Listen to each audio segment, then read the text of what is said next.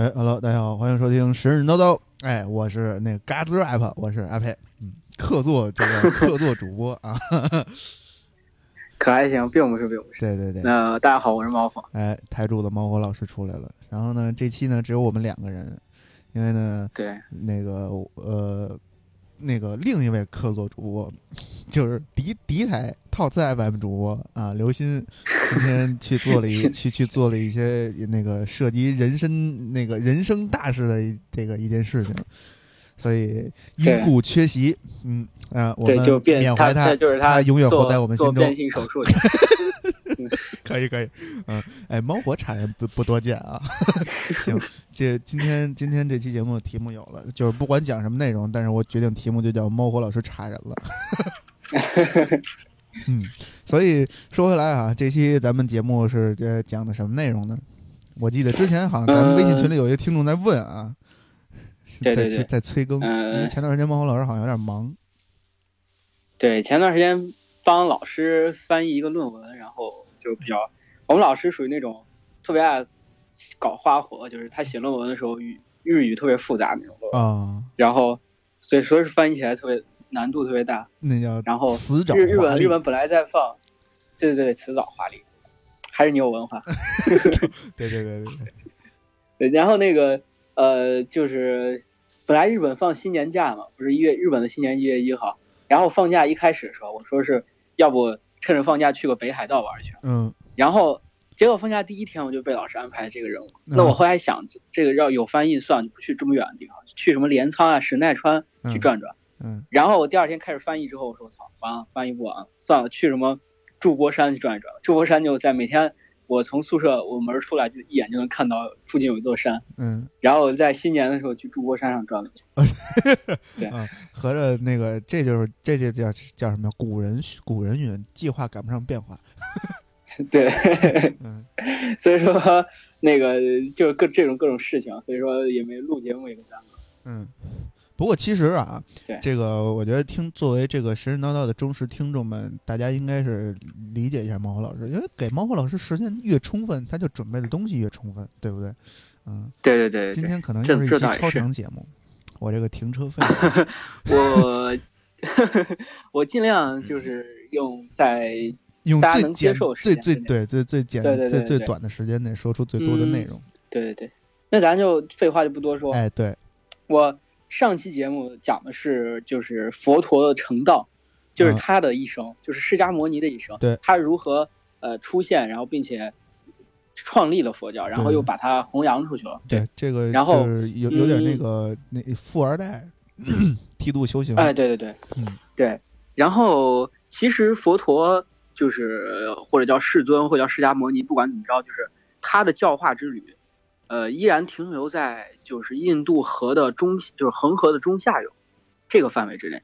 呃，就是基本上是在古印度的王舍城，就是那烂陀国的王舍城和摩揭陀国的舍卫城这些地方，我在上期节目里都提到过。在这些这个两个城之间，然后进行传教。嗯，现在的话，基本上就是在现在印度的比哈尔邦，比哈尔邦的位置就在尼泊尔的南边，孟加拉国的那个上面现在左西西边。就是在这块地方，基本上就是在印度河的中下游吧，下游基本上偏下游一些。嗯，恒河，恒河，抱歉说错了。啊，对，嗯，这个时间呢，基本上就是在公元前六到五世纪左右。嗯，然后，嗯，它所以说这个范围其实还是比较小的这个范围。嗯，因为佛陀本人他传教的时候是靠就是自己走着去传教，啊，其 实他也去不了太远的地方。呃，包括在后来年纪大了之后，他基本就在那个。守卫城跟王者城的附近，他也不能走得太远。嗯，然后，嗯，在那个佛陀入灭的第七日之后呢，然后佛教就是佛教徒进行了第一次集结，就是这这这这个集结我已经，就是我我我我我不太记得上一节我提到过没有，呃，就是这个集结主要就是呃，因为佛陀的讲经是他。人就是他，完全是口口相传的那种方式。嗯，然后所以说集结之后，就召集这些生前在佛陀周围服侍的僧侣，然后让他们把自己所记的佛经记录下来，嗯，就是记成书面的。嗯嗯，在这个时候呢，在《大唐西域记》里面有有所记载，就是当时，但是当然这个说法没有得到证实啊，嗯就是该怎么说，就是接近传说吧。就当时没有办法参与集结的人，在在那个集结的地方的二十里外，然后进自行进行了一些集结，啊，就是其他的一些信徒。嗯嗯，这这些这次集结之后呢，佛教就进入了一个应该怎么说？应该说进入了一个部派佛教时期，部派就是呃徒步部派派佛教派教呃，就是就是比如说不同的，我们我们可以这样选不同的部门、不同的派别，啊啊啊啊大概就是这样的一个、一个一个那个就啥。就是新四军、就是八路军这种呗。最后就是其实对对最后其实到一个地儿，那个革命根据地会会师。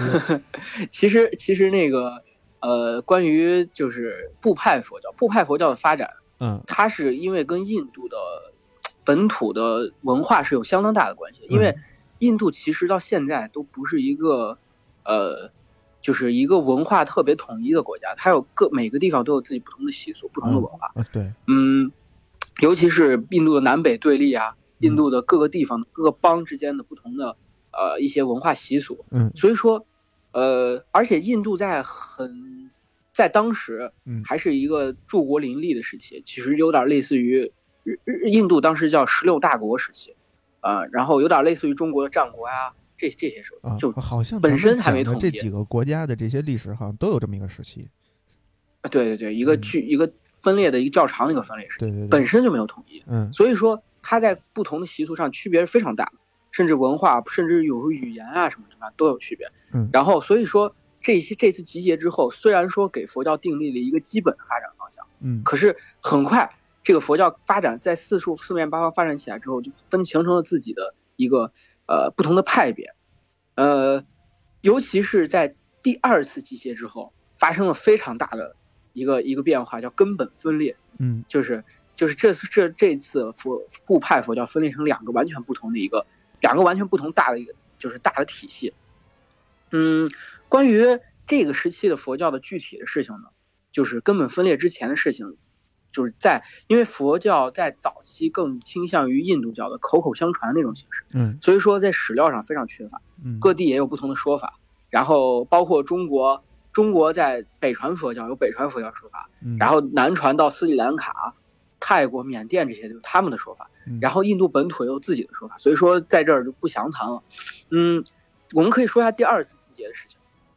第二次集结又叫七百集结，或者叫比舍比舍离集结。嗯就这个事情是这样的，就是印度西部，就是摩托罗国的一个国，一就是摩摩托罗国这个国家，然后它的一个上座部的一个僧侣叫耶叫耶舍比丘，嗯就比丘其实就是僧侣，我们可以就把它叫中中国话的那个翻译就是耶舍和尚。啊，就这个这这个知识点嗯上期说过，嗯，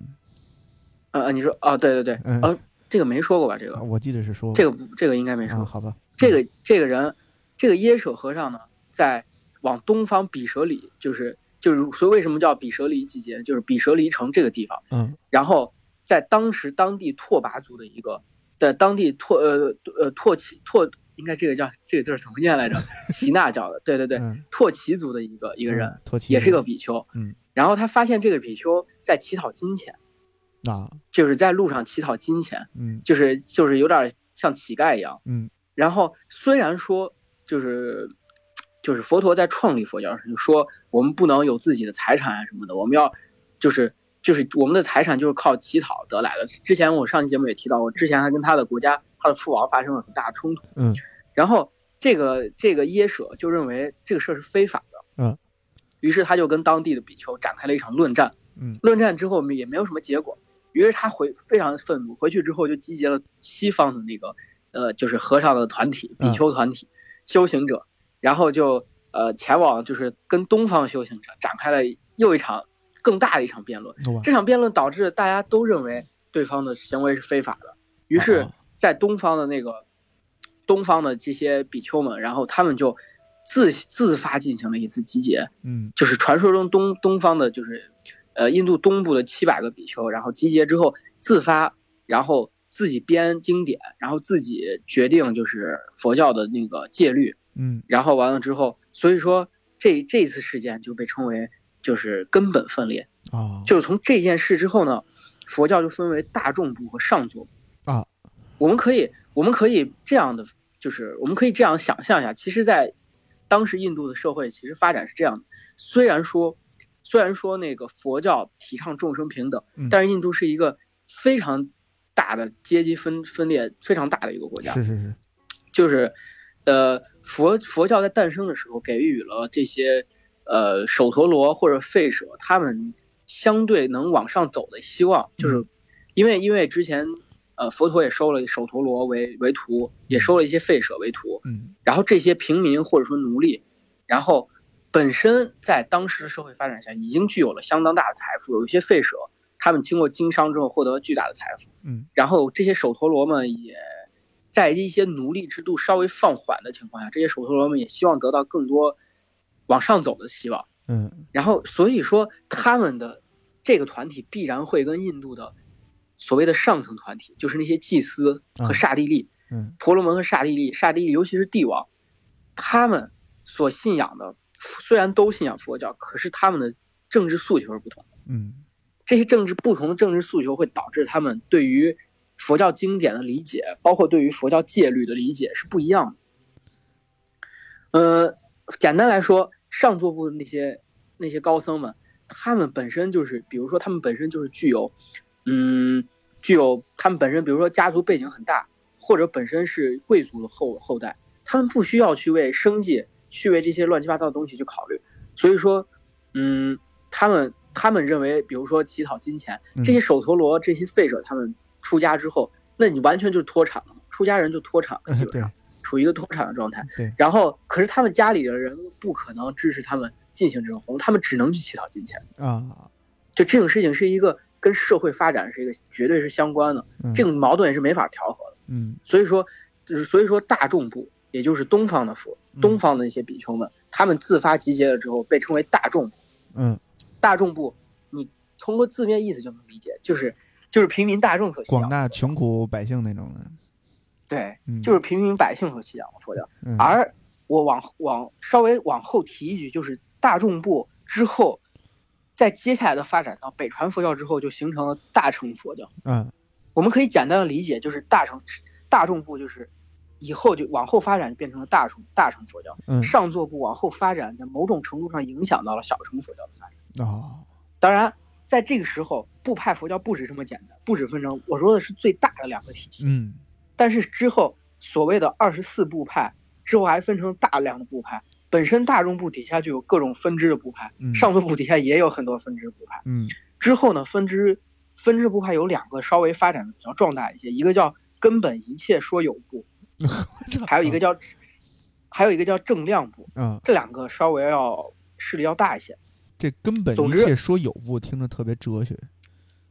呃，对，这个在后来对于中国的北北传佛教有了有一些的影响。嗯，在后来会提到。嗯嗯，之后呢？其实这个跟你想想，佛佛教的分裂是跟当时的社会、跟人的思想，包括跟当时的社会现实，就是周围印度印度周围地域的分化是有大量是有非常大的关系。嗯，所以说，在当时的佛教其实发展的状态不是那么的好。嗯，因为你你也知道，就是团结起来才有力量。对，你要分裂成这样，你自己内斗都这么停停不下来，你怎么能发展起来呢？对，所以说在。二六八年，公元前二六八年的时候，发生了一件很重要的事情，就是阿育王继位了。嗯，孔雀王朝的阿育王继位了。嗯，阿育王这个人，有点类似于秦始皇至于中国的历史啊。他第一次把印度给统一了。嗯，虽然说统一的不是印度全境，但是，但是有很大，就是几乎是把印度统一了，而且在印度确立了中央集权制。嗯嗯，在公元。他是公元二六八年，公元前二六八年继位的，在公元前二三二年的时候，他的版图都已经扩张到了现在的阿富汗地区。我操！然后包括东边就是孟加拉国，现在的孟加拉这些这个地区。嗯。然后，然后到那个阿萨姆邦，阿萨姆就是我们喝的那个阿萨姆奶茶，对，就是他的在那个尼泊尔，差不多在尼泊尔。嗯。然后南到那个安德拉邦。安德拉邦差不多现在就是德干高原那个地方啊，就是印度的德干高原，印度中部。然后，嗯，其实关于阿育王这个是还是挺有意思的，就是是这样的，他的祖父的是月护王。月护王，他的祖父是越护王。嗯，越护王就是在越护王生活的那个年代，嗯正是亚历山大东征刚结束那段时间。啊亚历山大东征从从欧洲的马其顿开始，一路往东进，嗯横扫整个中亚地区，然后打到了印度，打到了那个现在的就是克什米尔地区之后，然后因为就是这个是这个事情，肯定大家都知道，这是特别，然后整个整个中亚就进入了如火如荼的一个希腊化时期，嗯就是就是他把整个中亚的，包括波斯亚整个的地方的那一片的文化发生了巨大的变化，整个影响到世界历史，这绝对是当时的世界历史上一件，我认为是当时影响最大的一件，尤其是对于文化交流来说是一件非常非常影响大的事情。嗯可是那个呃，在亚历山大去世之后，很快他的帝国就分崩离析了，于是当时中亚又陷入一片混乱当中。嗯他的祖父越护王在公元前三百二十一年的时候，在一个印度著名的一个谋臣叫考里利耶的帮助之下，考里利耶就是被誉为东方的马基雅维利，对这个就是，嗯，在这个考里利耶的帮助下，他攻占了华氏城。华氏城就是之前我也提到过，就是那个摩羯陀国的，就是国都，是摩羯陀国的前国都。嗯，然后之后他又在率领着号称有三万骑兵、九千头战象，还有六十万步兵，当然肯定没这么多，就号称 嗯。号称你也知道，就是在号称的号称有这么多军队的率领之下，然后夺取了旁遮普旁遮普邦。嗯。旁遮普就是在现在的印度，呃，上面现在就从东靠东边儿，然后北靠着那个就是喜马拉雅山脉的那块地方，啊。就是那个电影那个爸摔跤的爸爸就是发生在那个地方，啊对对，然后也算是印度一个历史悠久，嗯。历史悠久，而且是一个特别就是频战战乱频发的一个地方。是是是那然后一直到了中印度，然后基本上占据了这这么大一片地方。嗯然后在公元公元前三零二年的时候嗯，与塞琉古王国，塞琉古王国就是那个亚历山大帝不是帝国分崩离析之后，然后就是他有当时他留了他的一个部分将军，亚历山大的手底下一个将军，嗯然后于是就建立了塞琉古王国，嗯也是一个希腊化，也是个希腊化的国家，然后差不多就现在占据了现在的伊朗啊、阿富汗啊、巴基斯坦啊，包括印度的，呃，就是印度的稍微靠东的那一部分。嘿就没有一个省多在这片事儿的地儿，嗯，对对对，嗯他塞琉古王国当然和跟他跟塞琉古王国达成了合约，嗯具体这个合约是如何达成的，印度说法和希腊的说法是完全不一样的。印度人是这么说的，印度人说是他一直打到了塞琉古的国都，然后完了之后，塞琉古当时的王没有办法跟他签订了合约，然后希腊人的说法是塞琉古一直打到华士城，把华士城围困了，但是没有打下来，因为因为那个后勤的原因，后勤跟不上，嗯。因为要翻越新都库什山嘛。嗯。后勤跟不上，然后于是于是就退兵了，然后跟那个跟那个就是当时的孔雀王孔雀王朝越护王嗯。达成了一个就是该怎么说一统协定，嗯，总之不管怎么说，就是反正协约是达成了，啊对。然后而且他还跟塞琉古王国达成了就是达成了就是类似于攻守同盟，嗯，然后他派兵协助塞琉古王进攻埃及，然后甚至在有一段时间，埃及的那个托勒密王朝还在还在那个就是呃孔雀王朝的地盘上，然后设立了类似于大使馆这样的东西。嗯。对然后就是，嗯、之后呢，庞塞琉古王国跟那个孔雀王朝几乎达成了相当长的是一致的时间，甚至是那个越护王的儿子平平头梭罗，平头梭罗甚至和一个塞琉古的呃公主，然后达成了合约，嗯，达成了合约还嗯，但是在当时呃不是，但是达成了婚约，嗯对但但但是当时这个国家信奉的是耆那教。嗯耆那教在之前我一直没有提到，包括在说佛教和印度教时都没有嗯提到。这个教在印度也是个非常非常重要的宗宗教，嗯影很大的影响到了佛教的发展。但是在这儿我就不不详谈了，以后有机会再说吧。嗯呃，之后呢，平头梭罗然后就生下了阿育王。阿育王在世的时候，就对他的对他祖父和父亲的帝国进行了更大的扩张。当时我已经提之前已经提到过了。然后阿育王有一个很重要的，他在第七就是继位第七年的时候，继位他不是公元前二六八年继位也就是在公元前二三五年的时候，他信奉了佛教。啊就是有这么个说法，就是说当时扩张的时候，他看到战争的惨状，他觉得非常的震撼，嗯，然后他觉得世间不应该有这么多的悲惨，呃，慈悲于是他就准备笃信佛教。对对对，嗯在他笃信佛教的时候呢，他就对有一个很重要的东西叫阿育王石柱，嗯他在全国范围内大力推行佛教，然后完了之后，在他的国家的范围之内，在很多重要的地方都设立了阿育王石柱，然后在国家的边疆的地方设立了设立了摩崖石刻，嗯摩崖石刻不仅刻着佛教的东西，而且还刻着就是关于就是一就是国家的法律啊，包括这些各种各样的一些规规定啊这些东西。嗯，所以说，呃，阿育王他对于佛教的发展是，这就是阿育王的这次弘扬佛法对佛教的发展起到至关重要的作用。嗯然后他他的这个阿育王石柱和摩崖石刻，然后在那个现在还有一部分阿育王石柱还留着，就在印度，然后就有，如果大家有兴趣印度旅游的话，可以去看看。对对对，但是一定要注意嗯安全。哎，对，那个，嗯，这个这次弘扬佛法呢，就是几乎是在他的国家全境范围之内，然后进行了一次至关重要的弘扬，嗯甚至传到了现在的西兰，就是斯里兰卡那个地方。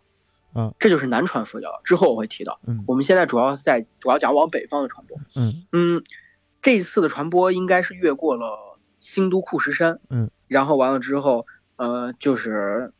越过新都库什山应该是走向世界。对，到达了一到达了所谓的就是呃，包括伊朗呀、巴基斯坦、阿富汗这些地方。啊，然后，但是关于它向外传播的历史，就是嗯，有有很多说法。然后完了之后，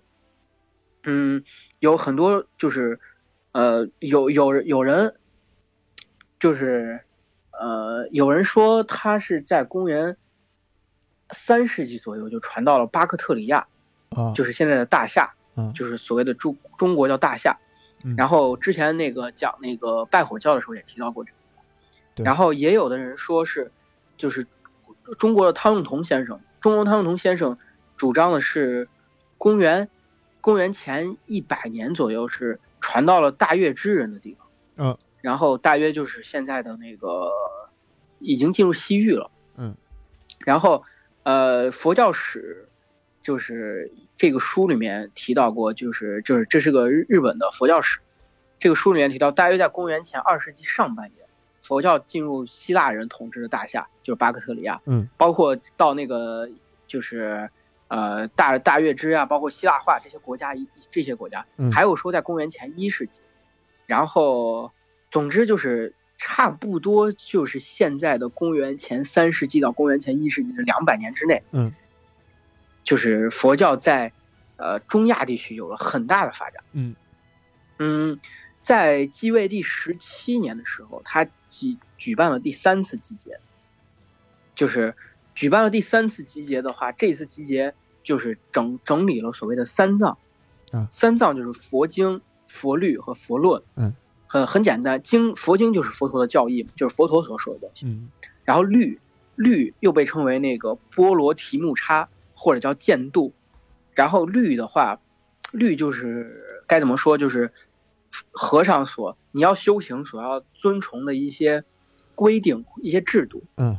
然后，嗯，最著名的有十诵律，早期比较著名的十诵律，还有一些杂事，嗯，就是比如说你要该怎么办怎么办，你早上起来要干什么，中午吃饭之后吃什么，中午要干什么这些。嗯，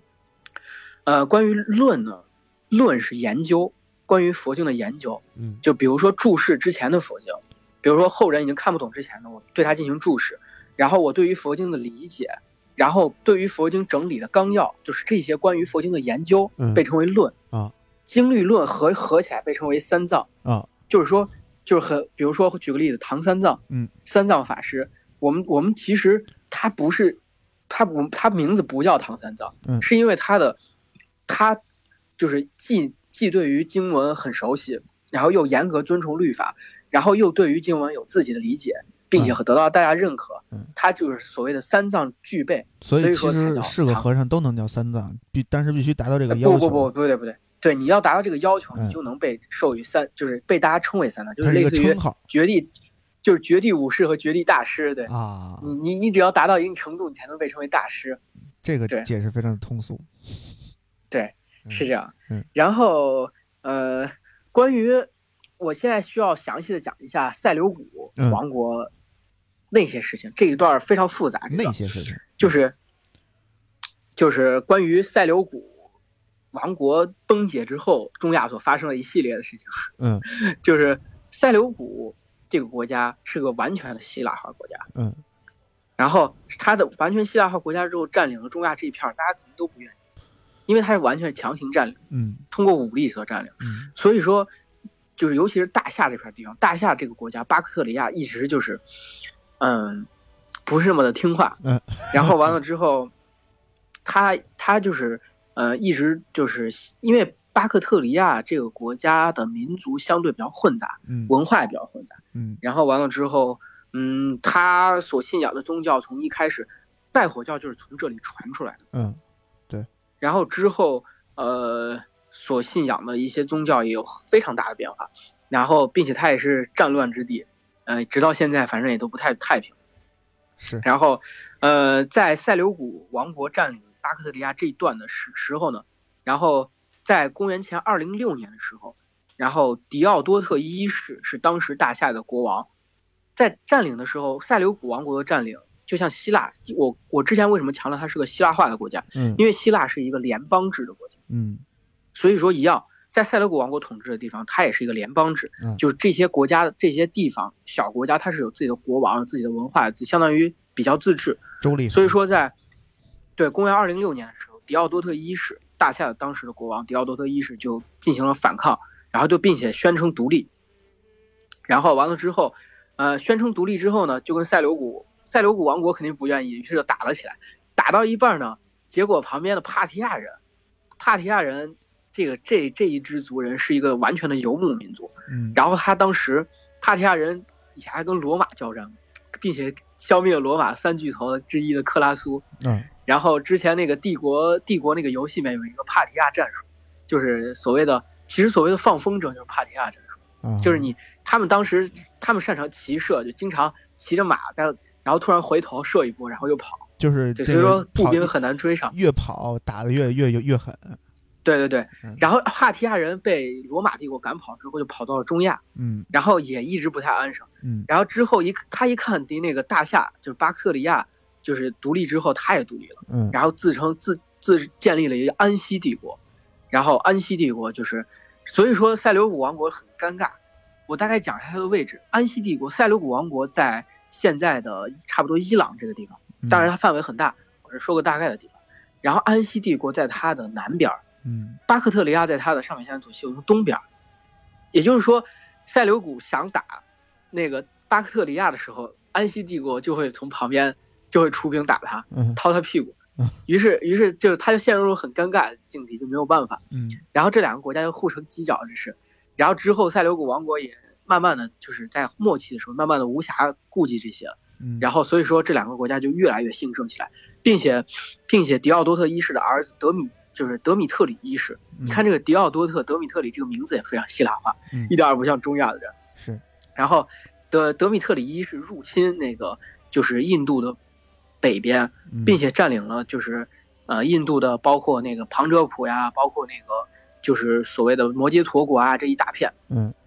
所谓佛教的起源之地，然后并且建立了二十多个希腊化的小国家。嗯。然后他定都在达旦史罗，达旦史罗这个位置在现在的那个就是新都库什山以西，然后在应该是在就是那个所，我突然突然想不起来那个叫克什米尔，对对对，嗯在克什米尔地区。然后，呃，所以说在这个时候呢，就是，呃，佛教阿育王不是就是这之前我不是提到阿育王，包括他的儿子，就是跟那个呃，就是所谓的那个塞琉古签订合约嘛。然后塞琉古现在无暇东顾，阿育王包括阿育王他们的发展也也也发生了很大的变化，就是呃，阿育王本人去世于公元前一世纪左右。啊我之前提到过，迪奥多特一世是在公元二零公元前二零六年的时候开始独立的。嗯公元前二世纪的时候呢，就是呃佛教印度的佛教进入了一个稍微比较衰落的时候。嗯，因为阿育王死了之后，他其实是依靠武力统一统一的印度全境。嗯，我为什么说像秦始皇？秦始皇你看死了之后，秦始皇去世之后，马上进入楚汉相争。是，所以阿育王死了之后，印度本身南北对立就非常的激烈。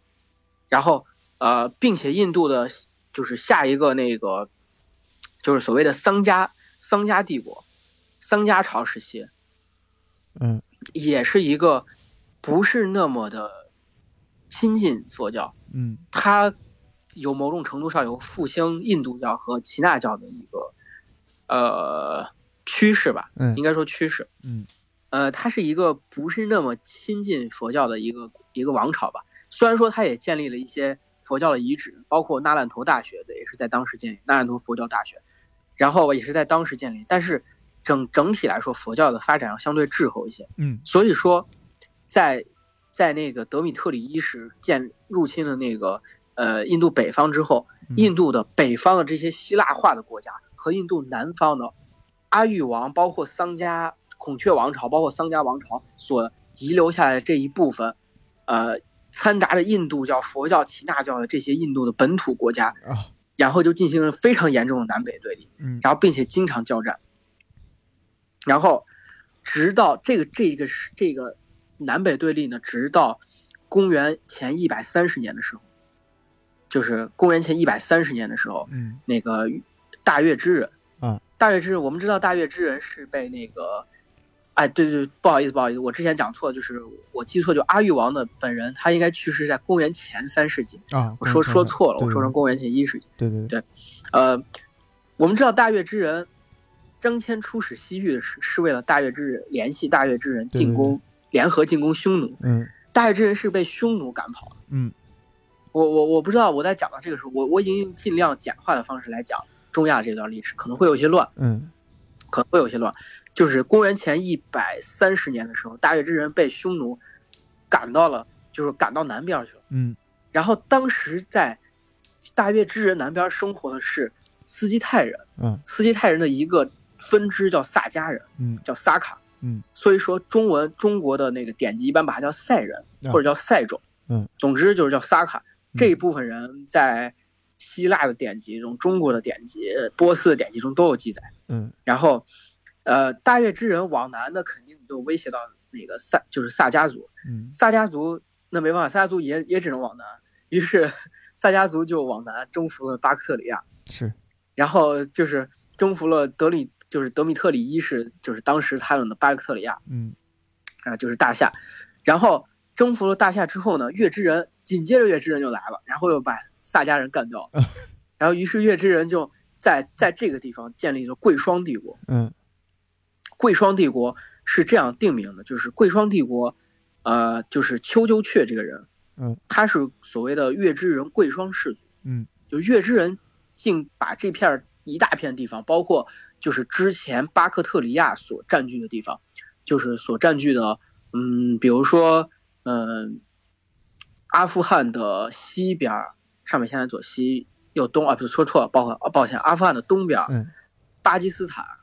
然后兴都库什山附近，嗯。然后所帕米尔高原附近，包括那个印度的北侧，所谓的那二十多个希腊化的小国家，嗯。然后全都占领了。占领了之后呢，当时月之人分成五个氏族，嗯。其中丘丘阙这个人就属于贵霜氏族。啊然后他在公元十六年的时候，这已经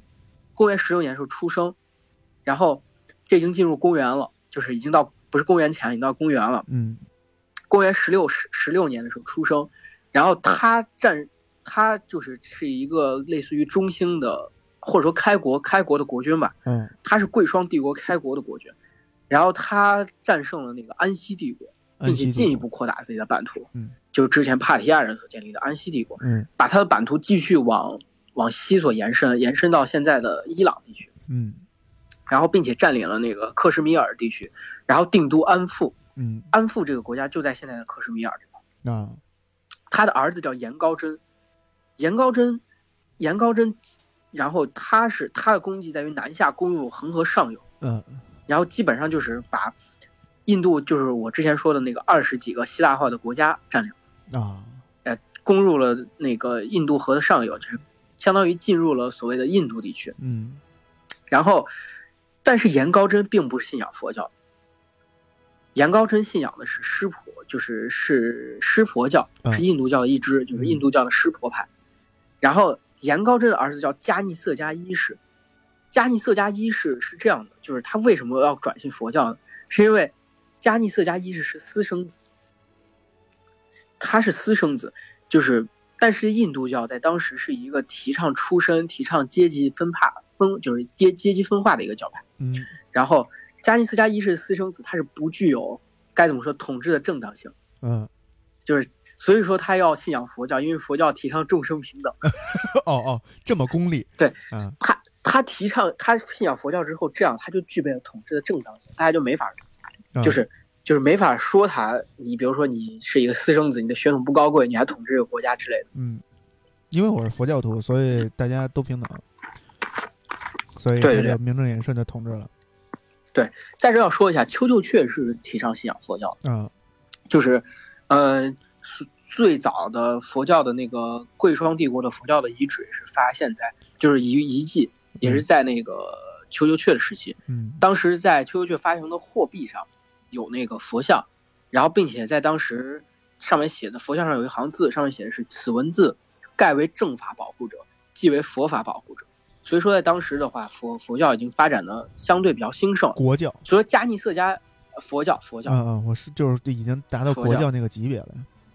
呃，对对对对对，嗯是是这样的。丘丘就阙时期，虽然颜高真时期他转信了印度教，但是迦尼色加一世在这个时期他大力弘扬佛教之后，佛教之前一系列的发展，之前我提到了在印度的发展，嗯包括经历了希腊化时期之后文化的交流，嗯虽然这些都是通过武力所统治的，这些包括印度印度北部的这些国家，包括呃中亚这些国家，嗯然后甚至甚至我们往前追溯到阿育王时期，都是通过印度，就是通过武力统一弘扬的佛教，但是不可避免的文化文化发生了交流。嗯，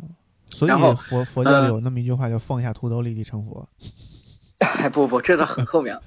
呃，迦尼斯加一世他弘扬佛教的时候，佛教在之前几百年的文化交流，他们的佛法的发展，然后僧团的发展，”。嗯，然后他佛教寺院的建立得到了一个爆发，嗯就是就是他这这个佛教是佛教第一次非常非常兴盛的时候。嗯然后，呃，加尼色加一是就是他一开始定都的是华氏城，就是摩揭陀国的国都。嗯其实从这也能看到他，我我我们我我我稍微插一句，就是你看之前的巴克利亚的国王德米特里一世，你看这就是个希腊化的名字，嗯但是加尼色加一世已经非常的听起来就很印度。是对他包括定都的这个地方，包括定都那个，呃，华一开始定都的华氏城也是要把重心往这个方这边发展。嗯然后之后呢，再就是迁都到富楼沙这个地方，富楼沙就是现在的白沙瓦，嗯就是阿富汗的白沙瓦嗯这个地方。呃，加尼斯加一是主要的功绩在于建立了速度坡，嗯就是建立了非常多的速度坡。速度坡其实是个音译，就是还有一种音译叫浮屠，啊就救人一命胜造七级浮屠，就是浮屠，浮屠嗯其实就是佛塔。嗯但是为什么要叫它速度或不叫佛塔？因为在当时的佛塔和现在咱们可所看到的中国的阁楼式佛塔非常不一样。嗯，它当时是那种覆钵式，是一个类似于半圆形的、半球形的一个东西。哦半球然后形的嗯、啊它在白沙瓦建立了一个，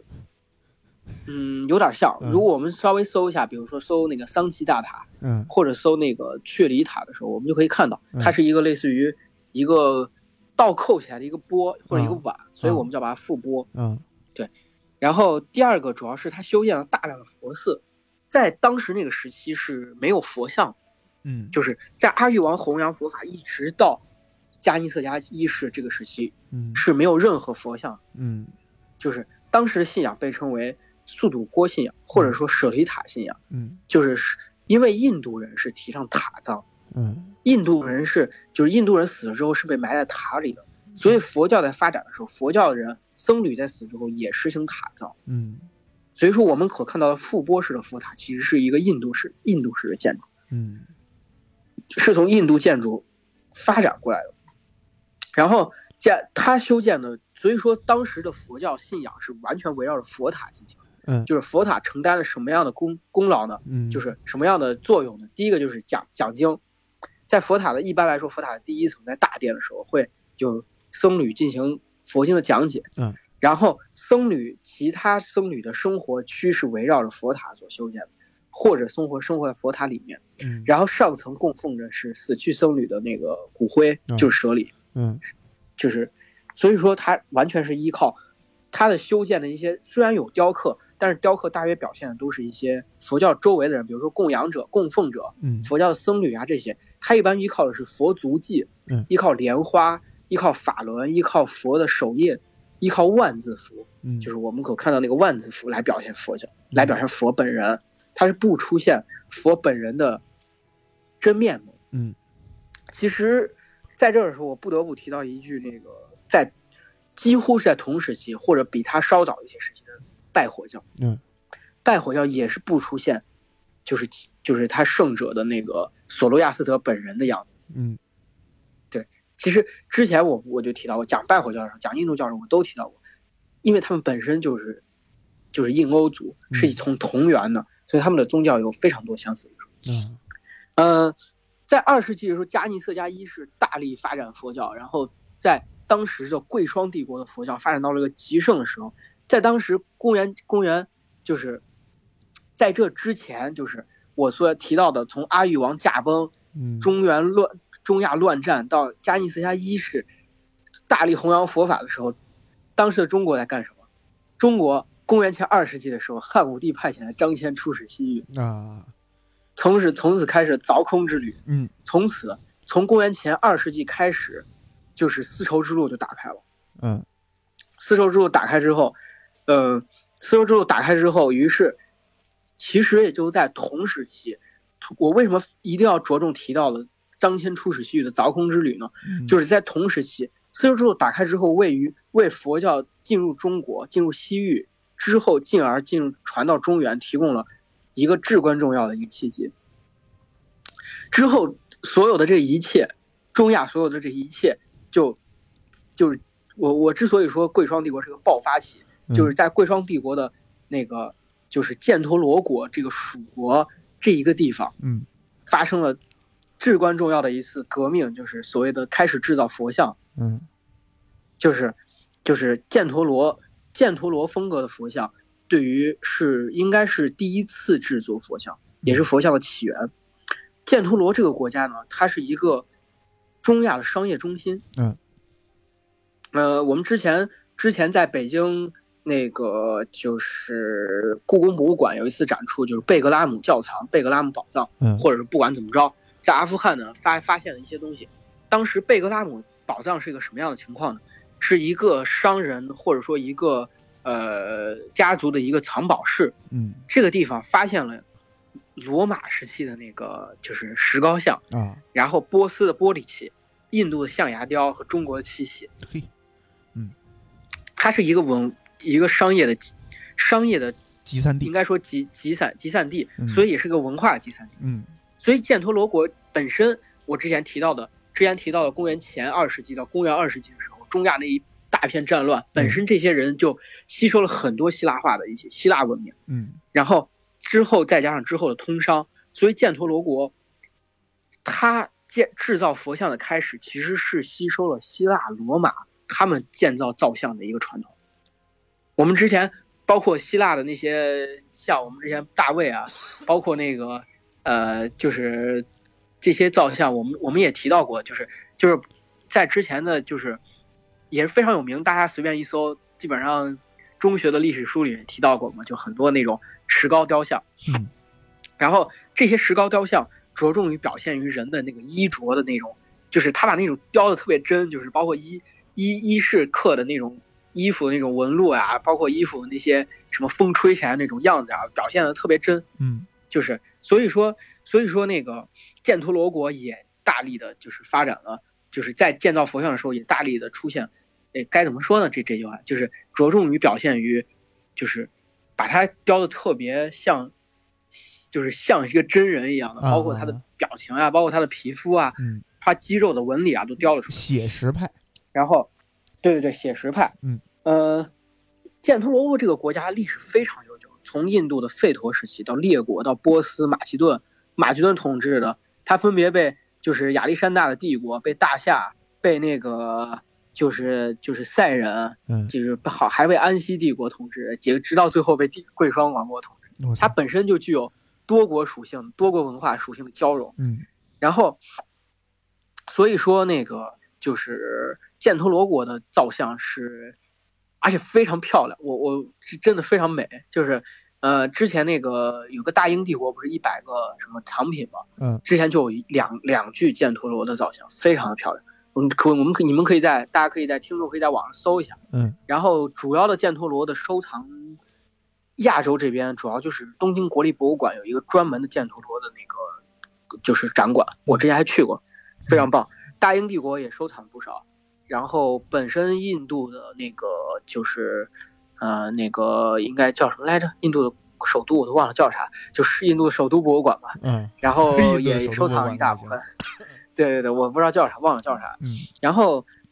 这个犍陀罗时期的佛教，就是迦尼色迦一世嗯这个时期的佛教，佛像的发展和大乘佛教的兴起是是完全脱离不开的。嗯就是中亚的佛教，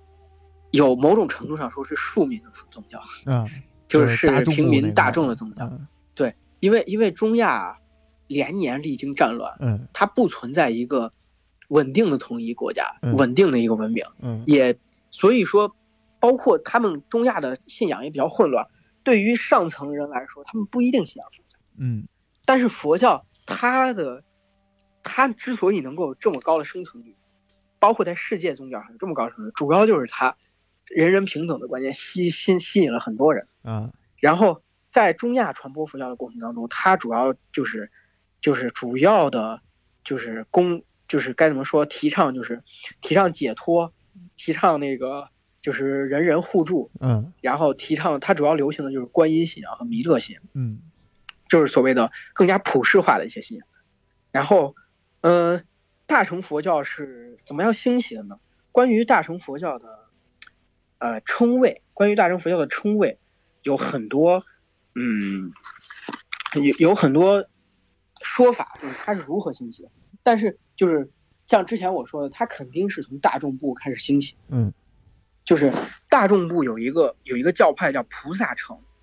也不能说教派吧，有一个修行的修行的方式，嗯就是叫菩萨城。嗯这个大众部一开始是用巴利语这个语言，巴利语现在好像也绝现在也在用这个语言，啊你没好像没有绝迹。嗯呃，巴利语后来变成梵语，变成啊梵语的时候，它也就进入一个所谓的菩萨城信仰。菩萨成应该算是就是大乘佛教的一个早期的形态吧。嗯嗯，应该算是大乘佛教一个早期的形态。然后完了之后，呃，就是，嗯、之后迦尼色迦一世虽然说他本人更加推崇小乘佛教，嗯就是更加推崇上座部佛教，嗯呃，但是他这个国家是一个宗教自由的国家，嗯就是就是他对于其他的宗教非常宽容，嗯不仅仅是佛教的其他教派。甚至至包括那个就是，嗯，就是包括那个呃拜火教呀，包括印度教呀，其他乱七八糟的佛教。嗯然后完了之后，嗯，就是呃关于这个时期的佛教，嗯、迦尼斯加一世时期的佛教，嗯，流传的也相对比较广。然后除了除了那个印度呀，包括贵霜王朝呀，包括这些，甚至还流传到粟特。嗯粟特和那个花剌子模，不过不过更多的是这两个国家，一个是突厥人，一个是粟特人。嗯然后，但是这两个国家的人更多还是信仰拜火教。然后完了之后，呃，这个时期有一个有一个非常著名的和尚叫马明菩萨。马马明菩萨本人是马明菩萨本人是那个印度人，嗯但是他但是他那个就是后来到了贵霜帝国之后，他写了一部佛经叫《大乘起信论》。嗯就这部佛经基本上算是，就是大家公认的，就是之所以叫大乘佛教，就是源于这部佛经。啊大乘佛教的梵文，大乘佛教的梵文大概大概的意思是，它的大概就是它梵文的发音音译过来就是什么马哈雅纳，然后大概的意思就是，就是大的车，大的车轮，嗯，就是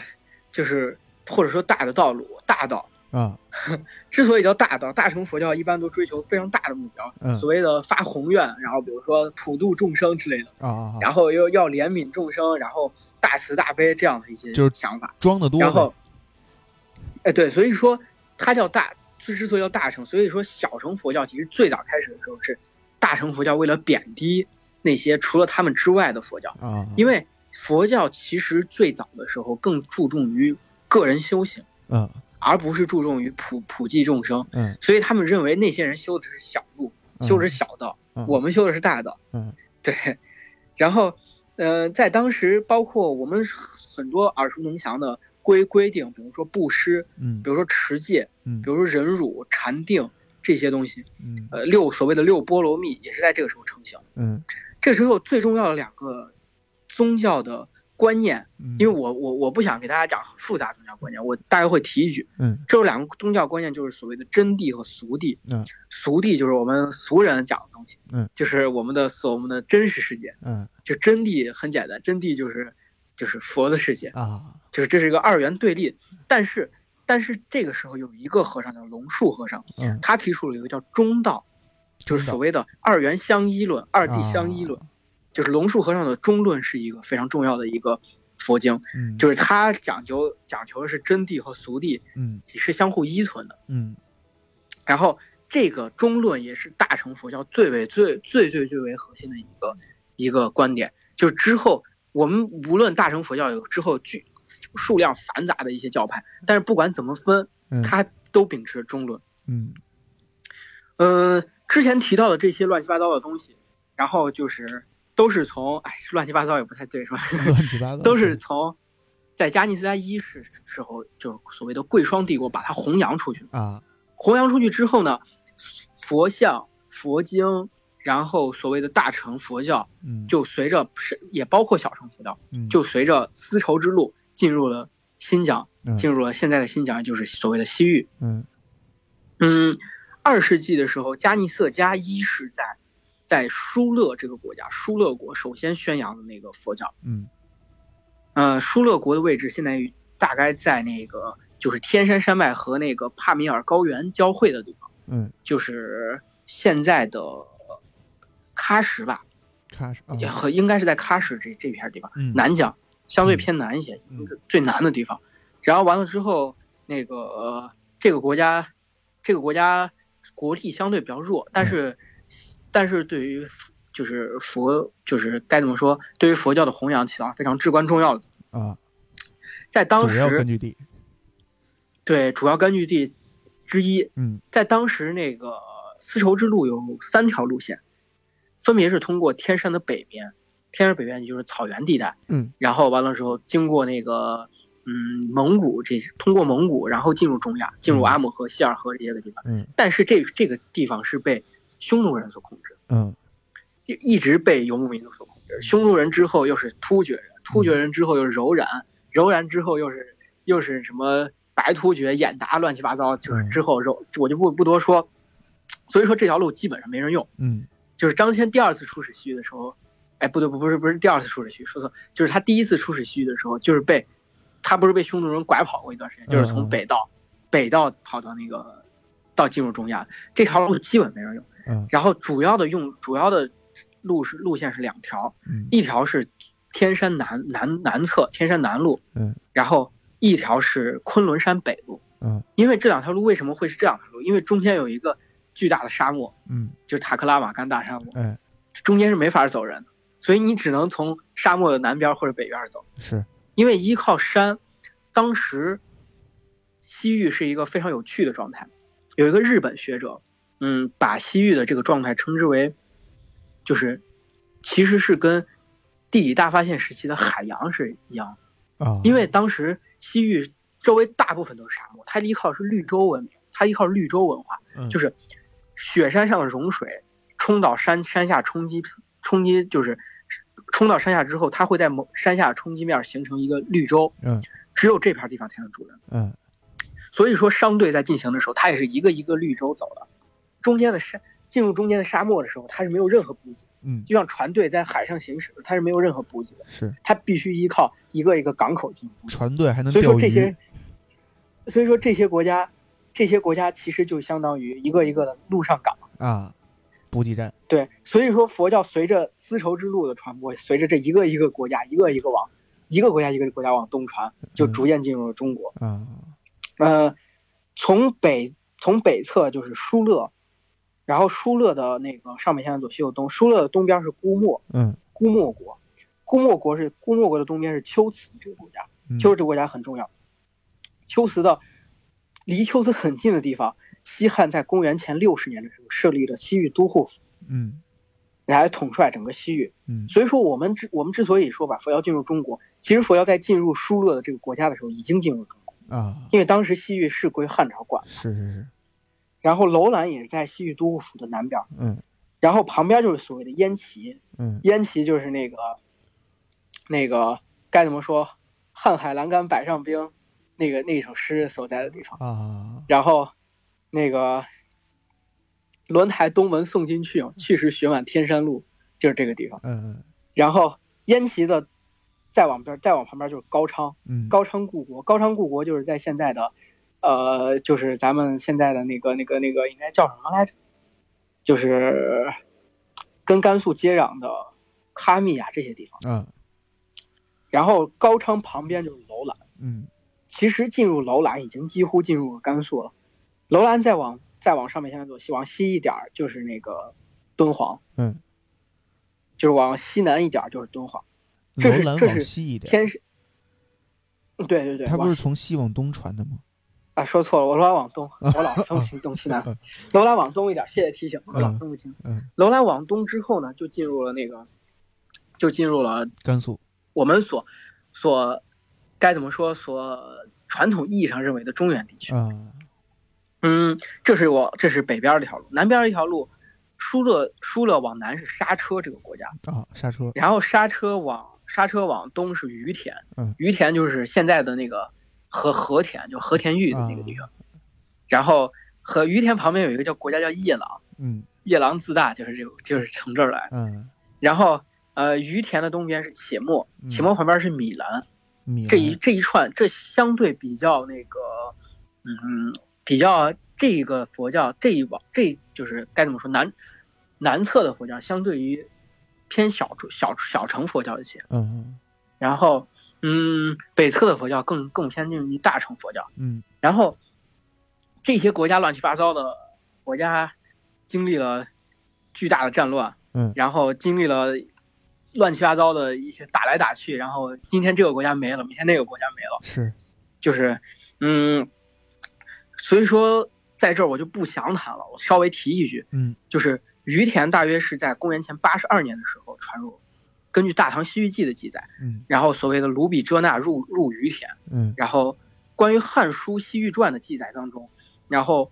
虽然说在公元前八十二年，《大唐西域记》就有这么说了，包括于田古史，嗯但是大大部分人认为玉田古史更偏近于神话故事。啊，然后在《汉书·西域传》的《西域传》的记载当中，就是班勇这个人，班勇这个人是写了那个《西域传》。班勇在这个地方的时候完全没有提到佛教，他他既既然记载了当地的风土人情，不可能不提到佛教。嗯所以说，主要的观点认为，在公元二世纪的时候，班勇离开之后，佛教才进入于田。嗯秋瓷呢，秋瓷差不多在公元三世纪左右，然后在一世纪七十年代的时候，龟兹龟兹王姓白，就是白色的白，嗯然后白这个词在那个龟兹，就是所谓的吐火罗语的发音当中，龟兹人所用吐吐火罗语的发音发音当中叫阿周那，阿周啊那是罗摩衍那里的那个，就是就是阿罗摩衍那里那个阿周那。是哦，所以说有有证据证明，在公元可能在一世纪七十年代的时候，龟兹就已经传入了佛教。啊，然后包括鸠摩罗什，鸠摩罗什这个，我之前之后会提到这个历史上，可能是历史上最伟大的僧侣之一，鸠摩罗什。嗯鸠摩罗什就是修辞的王子。啊，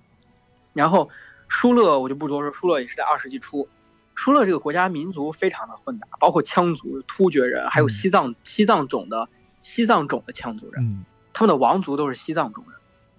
然后高昌，高昌主要是北凉汉人为主，嗯，然后尤其是所谓的举世高昌，嗯举世高昌差不多在公元前三八二年，出三藏记集里面记载才出现那个就是佛教了。嗯关于高昌的佛教，在吐峪沟石窟有很多表现。然后，呃，之后呢，佛教几乎是在同一时期，也就是在公元公元二世纪、公元一世纪，呃，也有的观点说在公元前，当然这个就不太可信，就是差不多在公元一世纪左右也传入汉地，嗯就真正的汉帝国所统治的地方。关于佛教是如何传入传入汉地，有非常多的乱七八糟的说法。有的人说是在周朝的时候就有佛教了，还有的人说在《列子》里记载，孔子说西方有贤者，啊但是《列子》这个本身就是一个伪书，就是它是后世所写的。啊然后《拾遗记》里面记载说燕昭王见过见过佛见过僧侣，嗯然后但是也不太可信。然后唯一我觉得稍微真的有那么点儿让我当初惊讶的就是，就是秦始皇。啊秦始皇史《史记·始皇本纪》里面有记载这么一句话，嗯叫“秦始皇进不得祠，明星出西方”，就是不得祠，就是那个那个字念祠不？寺寺庙寺祭祀，啊啊就是什么那个宗祠，就是那嗯那个那个你知道吧？就是那个祠堂，对，嗯就是进不得词。这个不得，嗯很多人说是不，就是 Buddhas 那个翻译啊，Buddhas 就是就是佛啊佛陀的翻译。啊但是这句话，这句话读起来怪怪的，“进不得此，明清出西方”，我感觉是不像一句话。所以说，除了这句话，又包括不得是哪个不得是那个那个不吗？得不到的不得，啊，那可能是不让进这个词对所以说。对，所以说也不太清楚，就是对对对，比较公认、比较那个比较可信度的。靠谱的是永平求法，嗯就是在汉明帝的时候，嗯永汉明帝永平年中后，就是在《后汉书》包括《高僧传》很多都有记载。嗯然后竺法兰所译的四十二章经，啊然后算是佛教正式正式传入中国。嗯呃，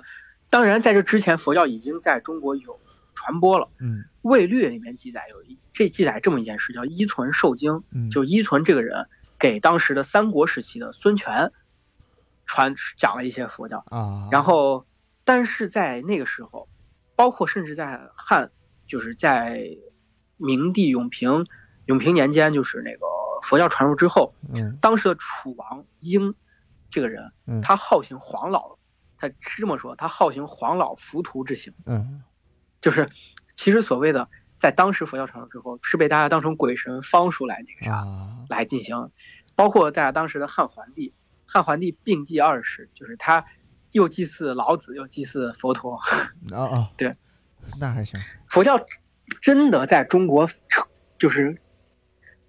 就是该怎么说，正式发展起来，应该到了魏晋南北朝时期了。安世高这个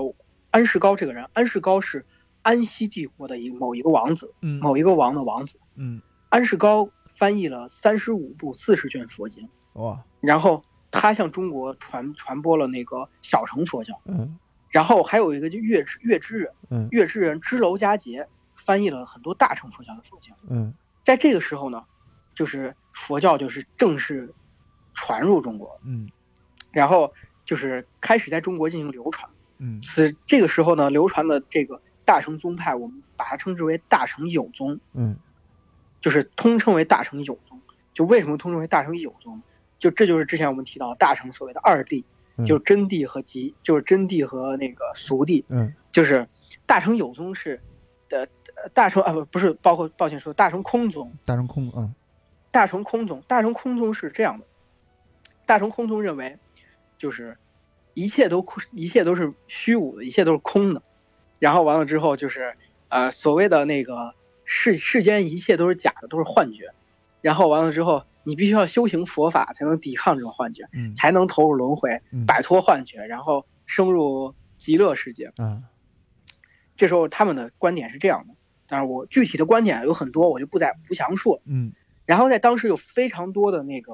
僧人，包括那个就是所就是比如说康僧会这个人，嗯。他是天主人，就是印度人，嗯，然后他是他他是天主人，但是他在康居生活，康居就是粟特粟特人所控制的国家，啊康居生活，然后他翻他翻译了很多的佛经，比如说翻译了所谓的法镜、安般，嗯。然后这两这两部重要的佛教。康僧会这个人，他重最重要的贡献是把佛佛教给玄学化，哦，就是他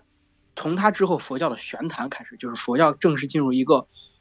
该怎么说？哲学思辨、哲学思辨的一个、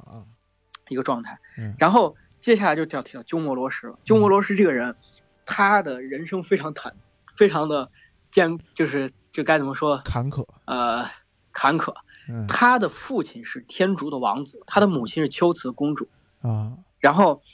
他的父亲和母亲生下他之后，他本身本身本来应该是作为龟兹的下一任国王嗯，继续执掌这个国家。嗯。可是他早年的时候，龟兹这个国家是佛教国家，我之前不是也提到过。嗯。然后龟兹，龟兹当时信仰的是小乘佛教，嗯。他一开始学习小乘佛教，然后之后，呃，他这个人是个就是天才的，该什么天才少年，嗯，然后在很年轻的时候，他的佛法就能达到非常精深的程度，然后嗯。遍传整个西域，鼎鼎有名。嗯。然后在同时期呢，就是前秦苻坚建立了前秦，嗯。前秦是一个苻坚是个笃信佛教的佛教的人，嗯，而且他非常好大喜功，嗯。他认为能把当时的名僧鸠摩罗什请到那个长安来，嗯。是一件倍儿有面子的事。是是是，然后于是他就派了吕光这个人，嗯。吕光这个人，但是但是苻坚苻坚你也知道，苻坚所谓的淝淝水淝水那个淝水应该淝水之战嘛，啊呃草木皆兵，他他这个人是一个该该该该怎么说，相对比较野蛮的一个人哦，他本身也是嗯少数民族，他不是汉族。嗯然后他派遣的吕光，吕光这个人也很也很那个啥，也很轴，就吕光直接就，吕光到了秋瓷之后，直接把秋瓷攻破了，把秋瓷直接就把秋瓷把直接就占领了，嗯，然后把那个把鸠摩罗什掳走了。这就结果好像那个笑话吕光，就是想买手机，然后对吧？吕光吕光那个走到回师到一半之后，淝水之战爆发，啊前秦直接没了，前秦直接没了。嗯那吕光怎么办？吕光说：“那我这没法回去交差。”于是他就自立为王，建立了北凉。啊然后他并且鸠摩罗什就在北凉的国都，然后进行进行佛经的翻译。嗯然后鸠摩罗什这时候这时候家也没了，然后国也没了，什么也干不了，然后他就只能寄希望于佛法。在这时候，他的思想已经发生了一定的程度的转变，他开始转信大乘。啊然后这时候，在在吕光后期的时候，就是北凉后期的时候，姚秦嗯就是所谓的姚，就是姚姓的那个，就是姚氏，然后嗯他重新建立了那个，就是后秦，嗯就是这是我们我们把它称之为姚秦。嗯姚秦，嗯，就是姚秦定都，就是也是定都长安，嗯他相当于恢复了前秦的那些一些东西。嗯然后这这之后呢，姚秦就把北凉攻破，于是把北凉的北凉的僧侣，然后全部都掳到长安。然后这时候鸠摩罗什又再次被掳到长安。嗯虽当然，这时候姚琴确实给鸠摩罗什，姚秦这个人就是比较粗暴，就是他为了让鸠摩罗什，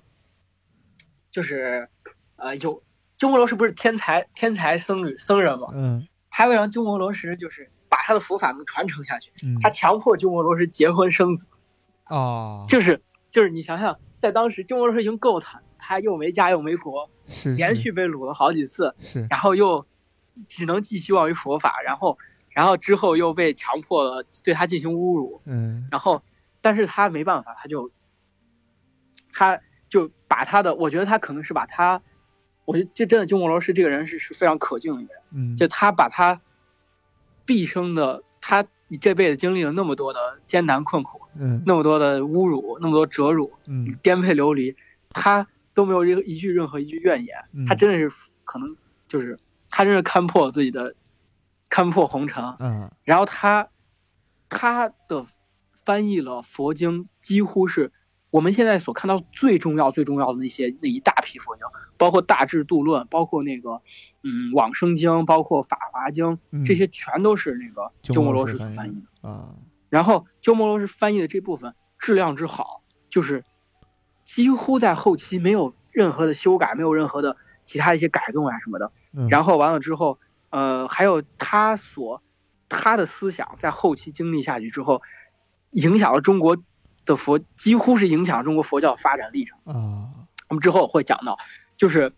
之后的佛教就进入了一个，因为魏晋南北朝，南北朝我们也知道，嗯，当时中国政治是南北对立的，嗯，那么佛教也必然进入一个南北对立的状态。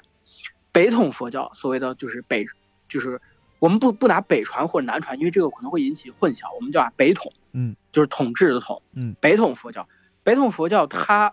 嗯，其实在前秦灭亡之后，基本上就后秦灭亡之后，基本上就是基本上算是中断了，嗯，没啥发展，断档，因为因为北方那些国家你也知道，都是些说的不太好听，都是些蛮夷之国，都是些什么。五胡乱华都是五胡嘛？是是是。什么匈牛、匈奴人、有鲜卑人、羌族人。现在那字儿叫就现在怎么说来着？少数民族，那个是什么什么？现在已经不能这么说了。啊，对对对对对。然后，嗯，那个是一直到北魏孝文帝的时候，北魏孝文帝，我们那个初中的初高中历史书上都会提到，他进行了一次重要的改革，就是把北魏给完全汉化，全盘汉化，包括穿汉服、说汉语，把姓也改了。然后完了之后。在这个时候，佛教在这个时候有了极大的发展。嗯，关于在南南南就是南边的发展呢，就是鸠摩罗什有一个徒弟叫僧肇，僧肇就是他他的对于大乘佛教又进行了一次思想上的革新。嗯，他提出了大乘有宗。就这是为什么会提出这个宗派呢？嗯，这个不能说宗派或者叫思想吧？为什么要提出这个思想？嗯，是因为是因为。当时的大乘空宗已经发展到了一个极端的这种状态，因为连年的战乱，民众认为，本身大乘空宗是一个较为消极的，就是一切都是空的，没有什么空的，你必须要没有什么是真的，你必须要笃信佛法。在连年的战乱之下，当时已经发展到了一个极端的程度，就是所有都空，连佛法是空的啊，没有没有什么东西，就是一切就是进入一种一种一种进入一种虚无主义啊。所以说，僧肇觉得这样的不太不太行，于是他提出一种观观点。叫大乘有宗，大乘有宗的观点就是，就是俗谛是假的，就是现实世界是是虚无的，但是精神世界是有的，嗯，精神世界是真实存在的。你们要修佛法是为了有朝有朝一日达到一个，就是到极乐净土去，嗯。所以说，僧肇有个徒弟叫释慧远，嗯，慧远这个人也不能说僧肇徒弟吧，但他是鸠摩罗什这一系的，嗯，然后慧远在后面。把大乘有宗的思想继续发扬光大，就产生了净土思想。啊，所谓的西方极乐世界，嗯，这就是净土思想，嗯，然后包括口宣佛号，包括时常念诵阿弥陀佛就能够就能够成佛，这就是他的一些说法啊。然后，然后完了之后呢，在这时候的南统佛教有很多的发展，包括我之前提到的僧肇和慧远，他们对于呃思就是佛教的含义的发展，还有法显南渡求法。法显跑到印度去，把佛经再一次求了回来，求了很多遗失的佛经，嗯，他还写了《佛国记》，然后之后的那个南朝，就进入了一个佛教非常繁荣发展的情况，嗯，然后南朝当时的宋齐梁陈这几个国家有一句诗大家肯定听过，南朝四百八十寺，多少楼台烟雨中，是是是，尤其是梁梁武帝的时候，在光京师就有七百座寺，嗯，对，所以说。嗯，但是南朝的佛教主要是以玄坛为主，主要是以就像我之前提到的僧肇呀、慧远这些国这些人为主。北传佛教在进入那个就是北魏的时候，北传佛教更倾向于世俗化、大众化。嗯，进入北魏之后呢，然后它就是包之前那个就是包括那个麦积山石窟，嗯，这都是北魏所开凿的。北魏。灭亡之后，分成了西魏和东魏这两个国家。嗯，西魏在现在控制现在的陕西啊、甘肃这个地方。嗯，东魏控制山东，西魏又被北周所代替，然后北齐把东魏所代替了。嗯，北齐这个国家非常非常有意思，北齐所信仰的佛教完全区别于其他的地方。嗯，北齐所信仰的佛教是从海上过来，海上过来是，他信仰的是从海上直接从印度过来的佛教啊。印度当时有个地方叫马土拉。马土拉这个地方，它，它的佛教稍微本土化一些，更接近于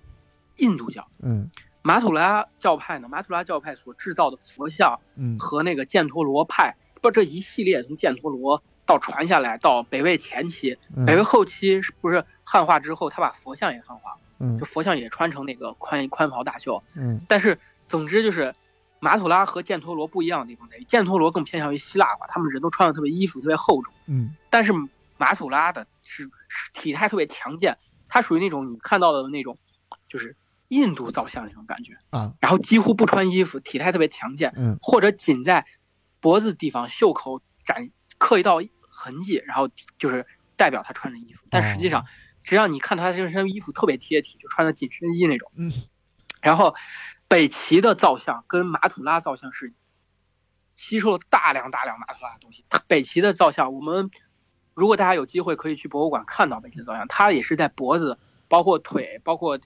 胳膊地方有一点点痕迹。嗯就是北齐的造像后来影响到了南朝的造像，嗯然后所以说北齐这个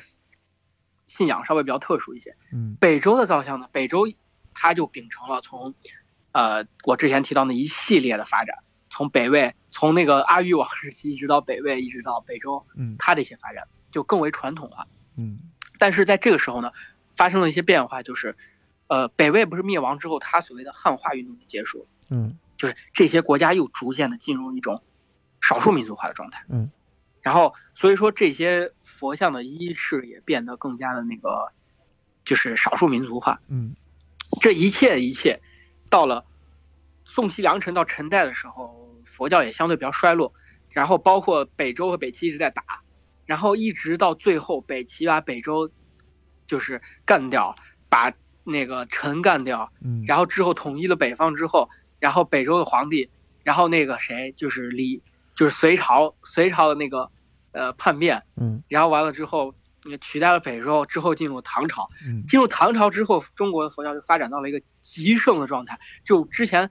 这是佛教发展，我认为是佛教发展的第二个高峰，嗯。就是就是比那个贵霜王朝时期要更发达。嗯。嗯，这是主要的有意思的地方在于唐三藏的西行，以啊唐三藏、以唐玄奘为代表的，嗯。以唐玄奘、唐僧为代表的这一系列这么多僧人往西跑，嗯。然后重新从印度求回了一些佛佛经，嗯，并且举行了盛大的译经活动。当时啊唐三藏回来的时候，整个举国欢庆。他在大雁塔西安的大雁塔里边写那个翻译佛经的时候，然后皇帝亲自，然后带人支持，然后以举国之力来那个啥开凿佛像。嗯真的，你你看那个开凿了，比如说那个大足石刻，嗯就是乐山大佛，嗯比如说云冈石窟，比如说龙门石窟，都是在这个时候开的。啊然后完了之后，那个嗯、而且在唐朝的时候，造像佛教造像发生了很大的变化，它引了引入了很多西域的，就是引入了很多西就是所谓的印度的新风，嗯包括佛教那个表现形式也发生了变化。嗯然后这时候出现了最重要最重要就出现了大量的派别，那所谓的佛教八大宗，就是嗯唯识宗、三论宗、天台宗、华严宗、禅宗、净土宗、律宗和密宗嗯。在这儿我不多说，我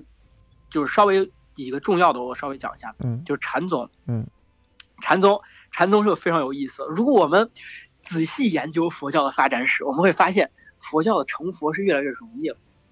就是啊 从最早佛陀成佛，嗯佛陀成佛要呃，就是修行多少个轮回，嗯然后他要反抗，要要抵抗魔王对他的侵袭，对他的，然后要呃进行多长时间的苦修，才能才能真正的觉醒嗯，并且这个世界上只有他一个人觉醒，其他人都觉醒。嗯然后到后来，鸠摩罗什那个时候变成了大乘佛教，变成了就是所谓的你只要发下宏愿，你只要能够坚持修行，嗯你就能你就能成为成就佛，坚持成就佛法。对然后慢慢慢慢的呢，就是所谓的大乘有宗出现了。大乘有宗紧接着净土思想，净土思想它就是一个相对于更容易了，比如说口口诵佛佛号就能成佛，啊。然后口诵佛号就能被佛接引到净土极乐西方极乐净土去。嗯。然后当然这也是净土宗，所以我一会儿就不说净土宗了，这嗯。顾名思义就是这个。嗯。禅宗呢，禅宗差不多出现在唐高宗仪凤元年，嗯。就是公元六七六年这个时候。嗯。他的祖师是那个慧能，啊。所谓的六祖慧能。是。慧能这个人很有意思，慧能这个人不识字儿，啊不识字儿，慧能这个人是一个是一个完全平民，嗯。他早年是一个孤儿，还是一个反正就是一个社会底层人。嗯。然后他后来跟着他的那个师傅，他师傅是学小乘佛教，他跟着他师傅学学法的时候，然后就是当时，呃，在北方有一有一个非常著名的僧人叫神秀，嗯。然后神秀就是，然后他们两个人，当时有有一次那个他们的师傅来跟他们讲佛法的时候，神秀讲了一个就是所谓的那个，就是那个明镜，就是嗯那个什么。心如明镜台，什么身如菩提树，然后不是心如明镜台，身如嗯菩提树，然后要呃要什么时时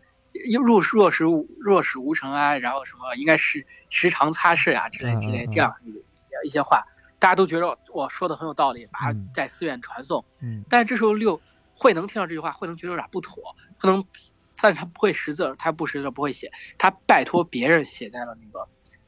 写成纸，然后贴在外面，上面写的是就是明镜亦菩提亦无树，明镜亦非台。嗯。本来无一物，何处惹尘埃？嗯。就是之后之后，他的师傅看到这句话之后，把他在深夜看，这是其实《西游记》是借鉴了这这个事事情，嗯。在深夜把他叫过来，跟他说：“我说跟他说，你现在这个想法，我觉得你说的对，但是我现在北传北北北地的佛教就是这样子，你现在你要敢说出这句话，其实对于北地的佛教是一个巨大的挑战。嗯，你现在赶紧跑！我相当于然后把自己的佛衣和钵交给他，就是传所谓的传传授衣钵。”嗯交给他说：“你现在赶紧跑，你往南方跑。”嗯然后慧能就跑到了南方，一直隐姓埋名过很长时间，一直到了六公元六七六年，他才重新出山，然后提出了那个所谓的禅宗。啊禅宗完全是由他建立，禅宗也是完全是一个禅宗、天台宗和那个就是华严宗是三个只在中国诞生的宗宗派，啊其他都是从印度直接过来的。嗯然后完了之后，那个就是，嗯，就是禅宗的思想最重要一个思想就是放下屠刀，立地成佛，啊就是开悟，就是你只要能有悟性，你就能成佛。嗯，就为什么呢？这个很简单，因为慧能都不识字儿，你不识字儿，你咋能学佛经呢？是是你不能学佛经的话，你只能靠悟，嗯你只能靠悟。嗯所以说，这时候其实这个所谓的，呃，讲求悟性，讲求立地成佛，嗯其实是受到底层人士的极大欢迎，嗯因为他们也不识字儿。是然后，呃，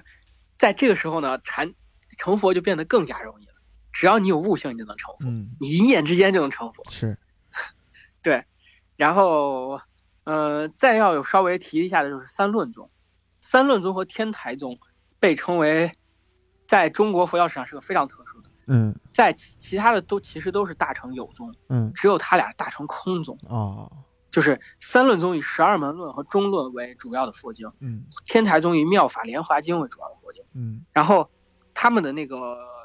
内容我就不讲了，就是三论宗和天台宗提倡的是末法了，嗯。就他认为现在就是首先佛陀死了，就是末法时期，末法时期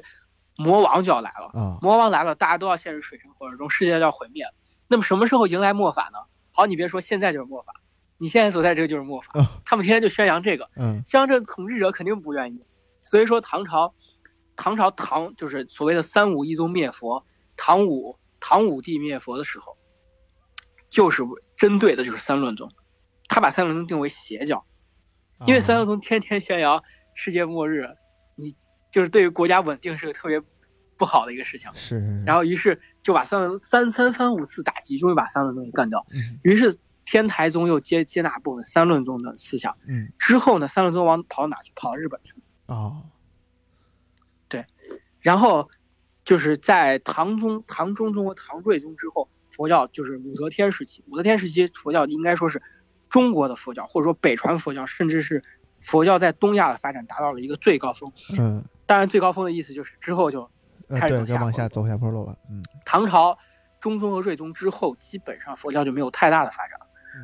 佛教唯一有发展，在宋朝之后呢，它宋朝不是印刷术那个发展起来了吗？嗯。于是他们进行了就是所谓的大藏经，就是或者叫大大就是所谓的就是全藏，就是就是他把所有的佛经集合到一起印编了一套。嗯因为在当时，在这之前佛经全靠手抄，这是我认为这之后佛教发展的唯一一件有意思的事儿，嗯就是之后唐朝，尤其唐朝灭亡之后，五代十国之后呢，佛教完全就进入了一个平民化的时期。嗯就是平民化，平民化的意义就代表着它进入一个完全的世俗化，嗯完全世俗化就具备了这个这个宗教不再具有相对应的活力了。首先，国家的定没有政没有是该怎么说，政府的支持国家，精英，国家精英不再信仰这个佛教，嗯也就是第二个，佛教失去它自己的思辨性，它作为一个宗教失去它的哲学部分，它只剩下宗教仪轨了。嗯于是这个宗教也就渐渐就该怎么说，就比较进入一个呆滞的状态，嗯就是你几乎没什么发展。唐朝灭亡之后，宋元明清到现在，除了清代信仰喇嘛教以外，其实几乎没有发展。嗯然后禅宗在中教是最大的一个势力，嗯，你也知道为什么？因为禅宗本身就是一个面对平民的一个宗教流派。是是是，之后往日本传很有意思，日本传，呃，日本最早是百济传到日本，百济就是朝鲜那块儿。嗯然后在那个日本的飞鸟时期，就是公元五三八年到六四五年的时候，嗯呃，佛教进入日本。首先是百济圣王向日本给日本进献了一些佛佛经呀，乱七八糟的。嗯。到公元五七四年的时候，圣德太子，圣德太子这个非常有名的圣德太子，是，然后他对于日本进行了大化改新，在苏我麻子和司马达这两个人的情况下，在这两个大臣的支持之下，嗯。然后发展了佛教。嗯，但是之后呢，佛教就是进入了一系列的，就是当时还乱了一阵子，就之后那个什么呃学会皇子，然后完了之后他还进行了一次叛乱，嗯然后完了之后那个嗯大化改新之后呢，法隆寺建立了法隆寺，法隆寺到现在还在，法隆寺金堂就在那个奈良吧，应该是在奈良。嗯法隆寺释迦三尊是在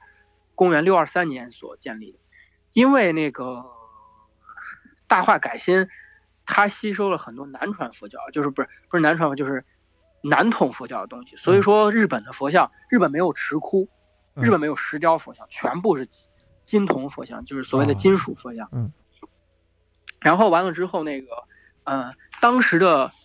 法隆寺的佛像其实受到了中国很大的影响，但是它又不像中国是具有一个连携的发展性，嗯它是乱吸收。比如说法隆寺当时的那个释迦三尊，它既有隋朝的影响，嗯隋朝佛像影响，也有北魏的影响，嗯还有那个呃，就是龙门石窟、宾阳中洞的影响。嗯然后总之就是很乱。然后嗯之后呢，呃，到了那个白凤白凤年间，就是飞鸟时代过了之后，到白凤年间，嗯然后大概就在那个人参之乱之后，在公元七一零年的时候，然后所谓观世音信仰在日本开始盛行。啊然后完了之后，嗯、之后呢，在白就是所谓的那个白临江战役的时候，嗯，然后百济，当时日本就是那个新罗，嗯。就是唐朝所在唐朝势力影响下的新罗嗯。干掉了百济，然后完了之后，所以说日本觉得当时百济跟日本的关系非常好，日本觉得唐朝我唐朝还真是强大，嗯。于是他那个啥，他就派了遣隋使和遣唐使，嗯。遣隋使和遣唐使的派遣，就是也这也是日本佛教发展一个相对比较高峰的时候，一直到了奈良时期，嗯奈良时期就是佛，就是日本的佛教发展的一个顶顶峰的时期。奈良时期的时候，修建了大量的佛像，嗯包括现在我们所看到的奈良的法隆寺呀，乱七八糟那些著名的寺院。然后在奈良时期的时候，中国的一些佛教的流派也传入了日本，嗯比如说什么，呃，比如说什么那个，那叫什么来着？就是净土宗呀，然后三论宗呀，天台宗呀，然后什么华严宗呀，也都到日本了。嗯然后这时候发生了一件很重要的事情，就是鉴真东渡。嗯就是鉴真东渡创立了日本的佛教流派，所谓的六都、南都六宗和天台宗，还有真言宗。嗯就是鉴真东渡对于日本的影响非常大。日本日本特别崇敬鉴鉴鉴真和尚，嗯就是你跟他一说什么鉴真和尚，那些我日本人都肃然起敬的那种状态。嗯然后遣唐使的话，有一个非常著名的和尚，有猿人，还有空海。嗯说到空海，那个《猫妖记》那个电影，嗯那个电影那个里面的和尚就是空海。哦不知道大家看了没有？然后那个，呃，在这部电影《猫妖记》这部电影，在日本的名字就叫空海，不叫啊猫，叫空海。说的是这个和尚的事儿对，嗯然后到平安时代和镰仓时期的时候，也发现了，这佛教也继续发展。就是镰仓那个，咱们之前不是经经常见到日本那个镰仓大佛嘛，就是贼大一个铜佛像。嗯然后那个就是镰仓佛像的一个代表。到了室町时期之后呢，日本就进入了战乱时期了，嗯就是幕府开始统治日本。在这个时候，日本的神道教，嗯，和佛教相对就融合了。啊所以说，日本的日本这时候的佛教就本土化非常严重。嗯它跟神道教融合之后，它的佛像佛教的整个整体的概念发生了很大的变化。嗯比较有意思的一个就是所谓的肉食七代，肉食七代就是僧侣可以吃肉，嗯可以娶妻，嗯然后僧侣这几个寺院，比如说这个寺院是僧侣的，那么它是代代相传世袭制。哦，中国是方丈住持，它是世袭制，嗯他这个僧侣的方丈，他你你的儿子也是方丈，你的孙子也是方丈，一世袭制。变成这跟日本神社是一个道理。对，这跟日本的神社是一个道理。嗯日本的神社就是实习生。嗯今年日本还发生了一件事儿，就是神社那个，嗯，就是所谓的那个把他神社家族，对对对对对，嗯就是这样。嗯，就是之所以发生这样事情，跟日本的这个肉食期待有一个非常而且他们好像还都特很有钱，对。嗯然后我之前去那个，就是新年的时候去祝国山的神社去祭拜，嗯大家都往里扔钱，扔贼多钱，哦你看大把赚一大锅。对对对，嗯然后那个呃，日本还有几个四卿制度和本末制度，这就是强化当时的阶级。嗯你说的当时说很对，就它就是形成一个阶级。嗯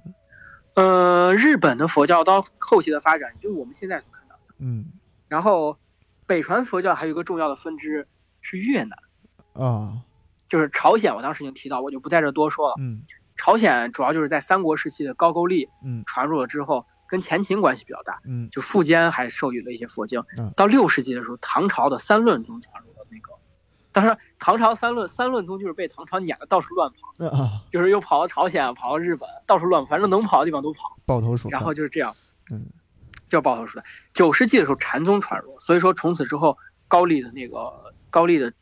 就是日佛经就是以呃佛教就以禅宗为主。啊关于越南的佛教，越南的佛教发展的还相对挺早，在公元五七四年的时候，啊。印度的僧人叫比罗多留支，嗯。然后进入了长安。五八零年的时候就把佛禅宗传入了那个越南，嗯。然后七到九世纪的时候发展的比较快，嗯。然后九世纪的时候禅突然就是越南开始进入佛教本土化，嗯。就是出现了那个无言通禅派，这个人很有意思，无言通禅派的创始人叫无言通，啊我操啊然后到十至十四纪，十至十四世纪的时候，基本上已经成了国家的精神支柱。嗯就是，但是十六到十七世纪的时候，天主教进来，嗯当时的阮氏，就是到现在也也在执政嘛。嗯阮氏，阮氏当时提倡的就是，呃，当时佛教分成两个宗派，一个叫正宗，一个叫莲宗。嗯然后阮氏提倡正宗，反反对莲宗，嗯然后认为正宗是一个比较稍微正统的宗派。嗯，但是到后来，正宗也吸收了莲宗这些东西，形成了高台宗。嗯但是这一这个东西都在越南战争打完，就是打越南战争之前的那个吴吴彦廷、吴廷艳，嗯还是叫吴彦廷，吴廷艳吧，这个人。嗯吴廷艳是受美国，吴廷艳是受美国政府支持的。嗯吴廷艳是个天主教信仰，啊，所以他现在虽然越南还有佛教信仰，但是天主教相对来说占据在，尤其是在上层人士占据很重要的地位。是是是是是，确实，我前段时间去越南的时候没看见什么佛那个庙对寺庙什么但是看了一个很大天主教堂。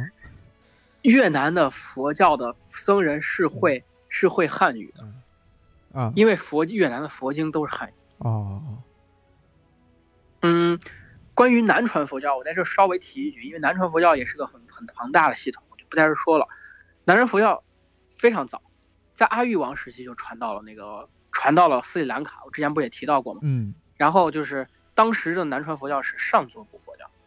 上座部佛教就是，呃，上座部佛教就是咱们可以简单的把它是等同于小乘佛教。嗯然后完了之后，当然这么说是不对，但是可以简单的这么想。嗯，是反正在二到三世。纪的时候，对，嗯二到三世纪的时候上座部佛教传入了泰国。嗯上座部佛教跟印度教的，就是该怎么说区，就是关联非常大。所以你看，泰国现在所信仰的、所供奉的四面佛，其实是印度教的三位一体里面的梵天，嗯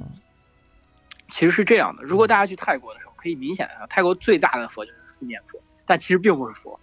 然后，主要的当时主要的传播中心在斯里兰卡。然后当时阿育王传播之后，它分成两个派，一个叫大寺派，一个叫无畏山派。嗯，无畏山派其实这时候已经能看出斯里兰卡有非常浓重的本本土化。无畏山派又被称为是大乘上座，很奇怪，大乘佛教就是大乘佛教，上座部佛教是上座部佛教，本身有很大的区别，但是它被称为大乘上座。然后当时的那个在巴拉干波布这个这个帝王这个刚才国王的支持之下，然后无畏山派干掉了大寺派。嗯，之后南传佛教最大的分支就是无畏山派。这个南传佛教的历史记载在大史和岛史当中。嗯，然后之后呢，在三世纪的时候，就是缅甸，缅甸这个国家被孔雀王朝就是强行在武力的胁迫之下强行传入了阿里僧派。嗯，然后甘普王在缅甸非常有名的甘普王改宗之后，在七世纪的时候，就是阿里僧派变成了那个就是所谓的那个呃南传佛教，嗯，然后进入了甚至有一段时间传入了大理、南诏这些国家，嗯，就是现在中国的南边广西啊那些地方。然后在那个呃公元十三世纪的时候，缅甸、瞿罗、柬埔寨这些国家，嗯然后向向斯里兰卡就是取经学习大四派，然后所以说这些国家一水儿的国家全都是南传佛教，然后你就能看出来南传佛教。如果大家有人去过那个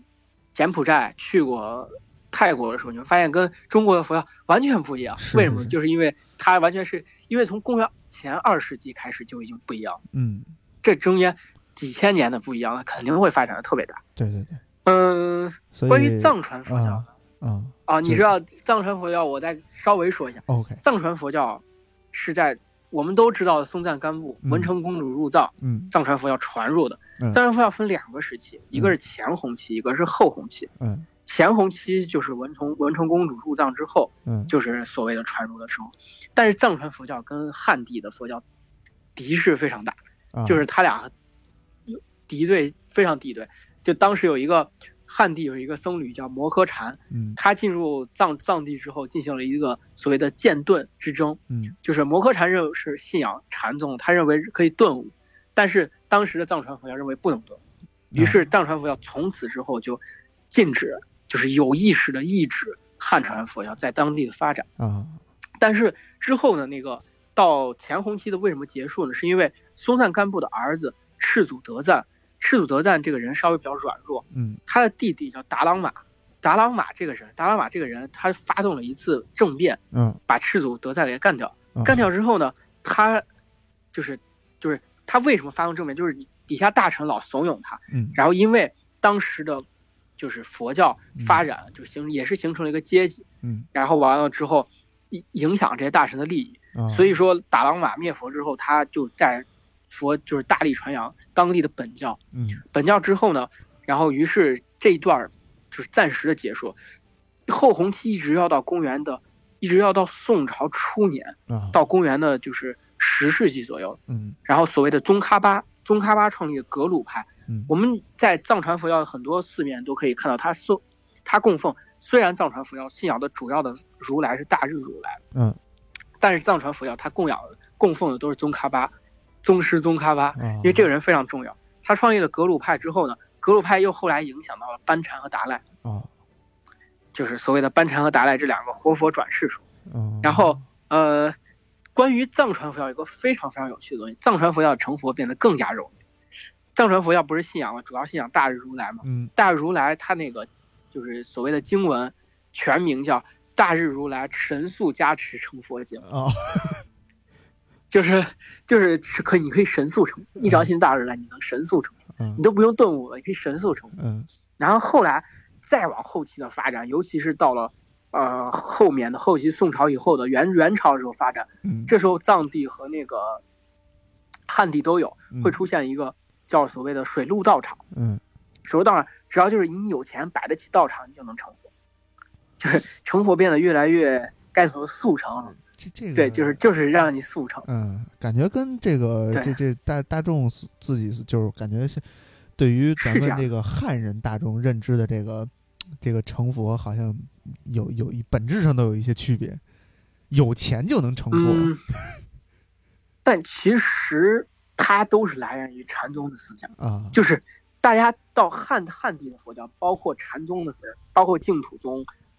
甚至我觉得大乘佛某种程度上，到现在的发展是跟佛做生意，啊，我给你什么东西，我给你供奉，我给你钱，你要保佑我怎么样怎么样，嗯。我然后我要还愿，其其实是做个生意，嗯，对，所以我觉得啊，这这就是为什么对，就是为什么大乘佛教它发展到后期就逐渐进入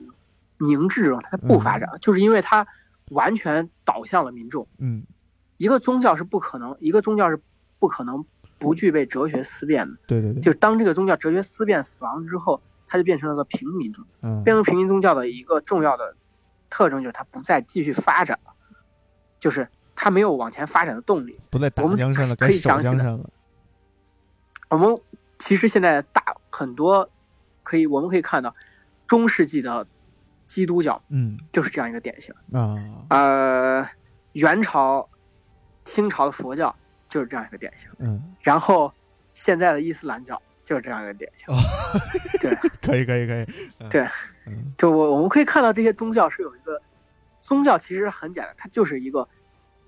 发展的一个过程。嗯。我们可以虽然它的名号，它它个体现的他所思想，他所体现的东西各不一样，嗯但是宗教它的发展的一个规律就是这样。嗯，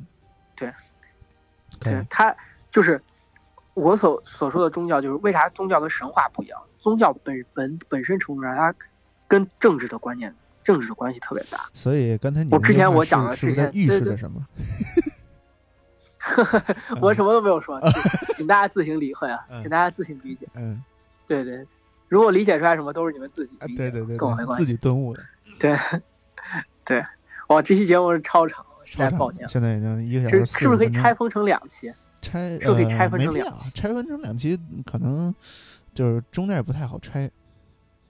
对对对对对，嗯就是这是就是其实为为为什么我今天已经讲的其实够急了，我之前有很多准备的东西都没有给大家讲。是是是，然后那个你知道要知道，我们老师在给我讲这门课的时候，他用了八节课，也就是呃不是用了四节课，四节课哦也就是八个小时，嗯哦，也就是八个小时嗯，就是他用了八个小时才给我们讲清楚这些东西。是是是，然后对，所以说在一个小时之内确实有点困难。所以其实大后哎我也家对还有什嗯么改这个中间，比如比如猫和老师没说明白的，或者自己比较感兴趣，但是猫火老师对对对对对，对完全可以跟大家在评论区提出来，我可以考虑酌情考虑为大家做一期增刊，番外节目。对。啊，或者或者出什么写写点什么东西啊，完全都可以。然后大家对哪一段感兴趣，对，对这里面任何一段，嗯。我当时我提到的任何一点，嗯。我都有就是所就是论文和书的知识，就是我提到任何任何一句话，就是可能是某个学者一辈子也，啊，就是所以说都有充分那种，完全任何一个地方都完全可以展开一对下。，所所以说其大家实猫火老师已经发现都可以提宏愿了啊，对，发现嗯不是不是，我现我为什么要要这期节目要着急把它讲完？是因为嗯后面还有宏源。啊，是因为后面有中国中国什么。还有各种坑没有对填呢，嗯对，其实为什么我没有多讲是佛教的故事呢？是嗯因为中国神话跟佛教的故事关联非常大，嗯，我们不可避免要讲到佛教的故事。对，所以说放在以后吧，以后再说。对，就这么着。嗯对不急那这期 节目辛苦大家，对辛苦就先这样。啊，最后这个对做广告啊，还是 QQ 群四三幺二三七六幺，大家可以有兴趣的加一下。然后呢，加微加我们的微信群也是加小新老师那个微信或者加我的微信也可以。对，就是呃，小小新老师的那个微信是呃 L A N G 一九八九 X，我的我的微信是佩佩的全拼加二九幺四四九。然后呢，你加我们微信，我们会给要那个说一下啊，备注一下，说要进那个陶瓷群，我们会给你拉进对来。嗯，然后还有一个后啊，对，你说你说嗯没事嗯对，然后还有一个就是 本周四，我们我和小新老师要去参加一个北京电台的一个采访，但是那个台啊，就是九八二青年故事广播，呃，是近两年新起的一个台。前段时间我们参加了一个他那个那个选秀活动，然后呢，这个不幸不是 有幸当选啊，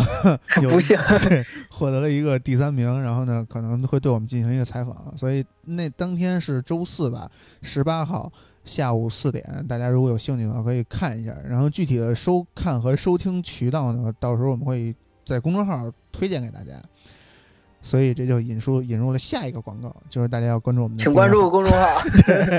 对，订阅号我们现在是几个这三个台的主播，每个人都会有一个自己的那个栏目，然后呢，定期定期或者不定期的吧，会给大家分享一些这个内容，然后呢，大家有兴趣可以看一下。